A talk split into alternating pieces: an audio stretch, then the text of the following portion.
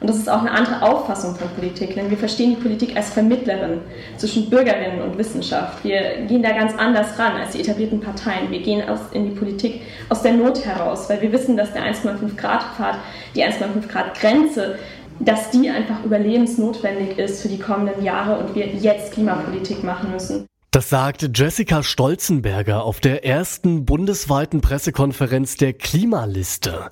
Klar, der Klimawandel ist längst nicht mehr zu übersehen. Ich sage da nur, Waldsterben, Extremwetter und Ernteausfälle ist uns allen bekannt. Und er ist auch nicht mehr zu überhören. Fridays for Future, die gehen wieder auf die Straße und auch der politische Diskurs dreht sich weiter um Gradziele, um sinnvolle Maßnahmen und vermeintlichen Aktionismus.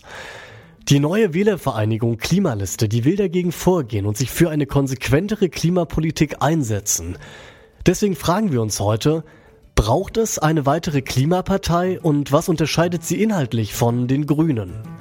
Es ist der 5. Oktober und mein Name ist Till Schewitz. Moin.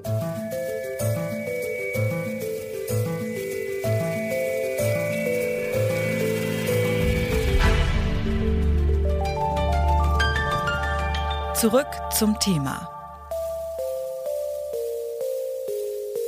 Seit fünf Jahren gibt es das Pariser Klimaabkommen. Damit wurde sich dazu verpflichtet, die Erderwärmung auf maximal 1,5 Grad zu begrenzen. Doch ob dieses Ziel überhaupt noch erreicht werden kann, das ist schon jetzt zweifelhaft. Die Klimaliste Deutschland, die möchte das ändern.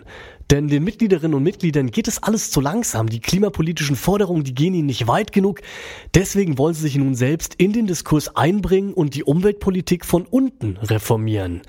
Bislang hält sich ihr Einfluss allerdings in Grenzen. Sie sind momentan nur in zwei Stadträten vertreten. Im nächsten Jahr sollen dann die Landtage in Hessen und Rheinland-Pfalz folgen. Aber was den aktuellen Einfluss angeht, sind in die Grünen natürlich um einiges voraus.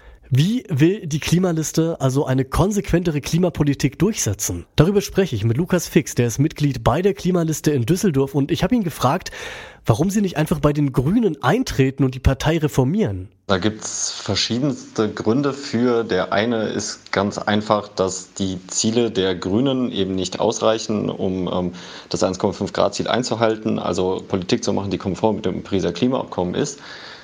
Und die Grünen sind einfach schon eine Partei, die es schon lange gibt, die eine Struktur haben und wir stellen es uns sehr schwierig vor, da eben hineinzugehen und von in die Strukturen zu äh, verändern. Tatsächlich gibt es aber auch viele Klimaaktivistinnen, die in die äh, Grünen oder auch die anderen Parteien eintreten, um das eben diese Veränderung von innen zu bewirken. Und die Klimaliste versteht sich als ein weiterer Teil dieses Systems, das eben von außen den Druck äh, auf die bereits etablierten Parteien ausübt und so Rückendeckung denjenigen gibt, die versuchen, das Ganze von innen zu verändern. Weil wenn wir ähm, aufzeigen können, dass es Mehrheiten und ein äh, Wählerinteresse gibt, eben die Klimaziele einzuhalten, und das gibt es ganz sicher, da sind wir 100 Prozent von überzeugt, dann sind die anderen Parteien eher bereit, sich zu bewegen. Glauben Sie nicht, dass Sie damit trotzdem vor allem den grünen Wählerinnen und Wähler irgendwie abwerben und so? Also der Klimapolitik in Deutschland so gesehen doch eher schaden, da ja, wenn Wähler am ehesten doch von den Grünen zu ihnen kommen werden? Wir glauben tatsächlich nicht, dass wir ihnen schaden, sondern dass wir die Position, die ernsthafte ökologische Politik machen möchte, ähm, stärken, indem wir antreten.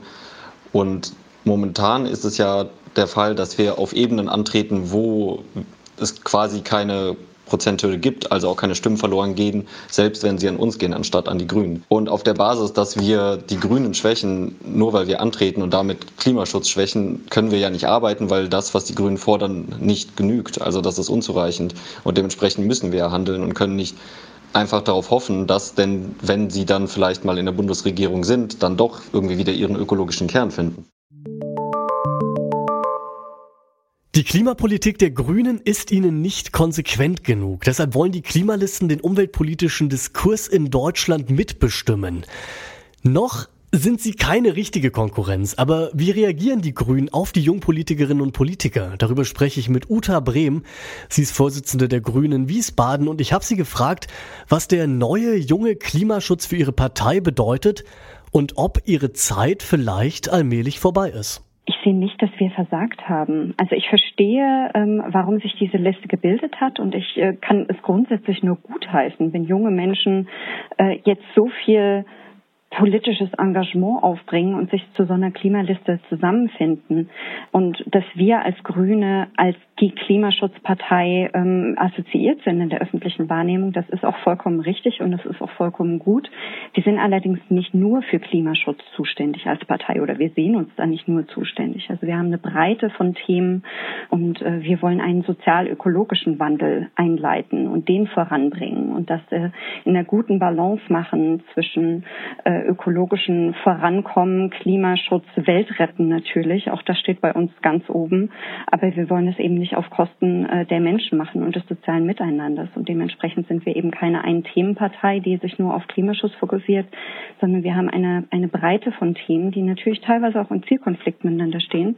Und dass sich jetzt eine Klimaliste bildet, die sich explizit auf den Klimaschutz bezieht, das können wir nur gut heißen. Also wir sind immer auf der Suche nach Bündnissen für den Klimaschutz. Und wenn wir ein solches Bündnis in einer Klimaliste finden, dann, ähm, dann sind wir darüber nur glücklich. Aber haben Sie Angst, dass Sie Stimmen von Wählerinnen und Wählern an diese Klimaliste verlieren?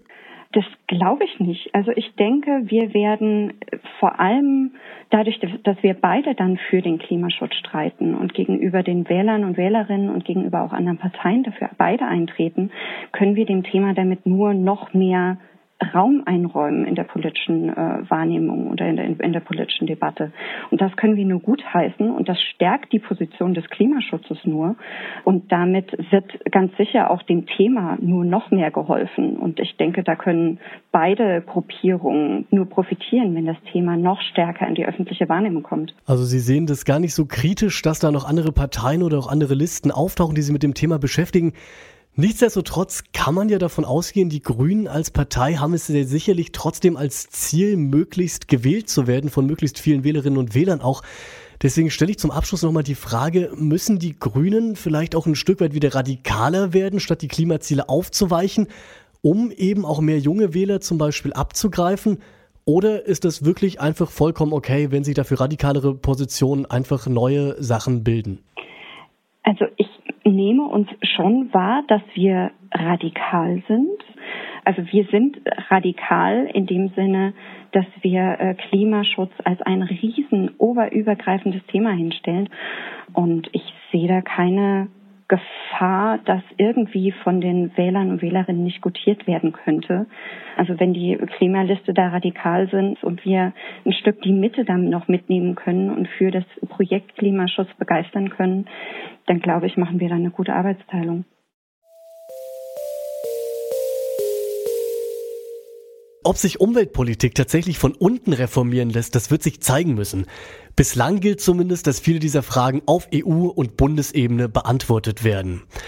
Die Grünen hingegen, die könnten die Gelegenheit nutzen, um ihr Image als reine Ökopartei loszuwerden und sich für die Bundestagswahl zu positionieren. Schließlich lautet da das ausgesprochene Ziel, mitregieren und Klimapolitik so aktiv mitgestalten zu können. Um die Klimabewegung und welche Auswirkungen die Corona-Pandemie darauf hat, darum geht es auch im aktuellen Blätter-Podcast. Mit dem Blättern für deutsche und internationale Politik sprechen wir da einmal im Monat über hintergründige politische Themen. Findet ihr im Blätter-Podcast auf der Plattform eurer Wahl und seit diesem Monat auch auf Steady. Denn wir wollen mit eurer Unterstützung zusammen weiter werbefrei und unabhängig über Politik berichten. Also hört da doch auch einfach gerne mal rein und ich verabschiede mich jetzt für heute. Sagt noch, an dieser Folge mitgearbeitet haben Lisa Winter, Luisa Heinrich, Marita Fischer und Andreas Propeller, Chef vom Dienst. Das war Oliver Haupt und mein Name ist Till Schewitz. Ich sag ciao, bis zum nächsten Mal. Zurück zum Thema vom Podcast Radio Detektor FM.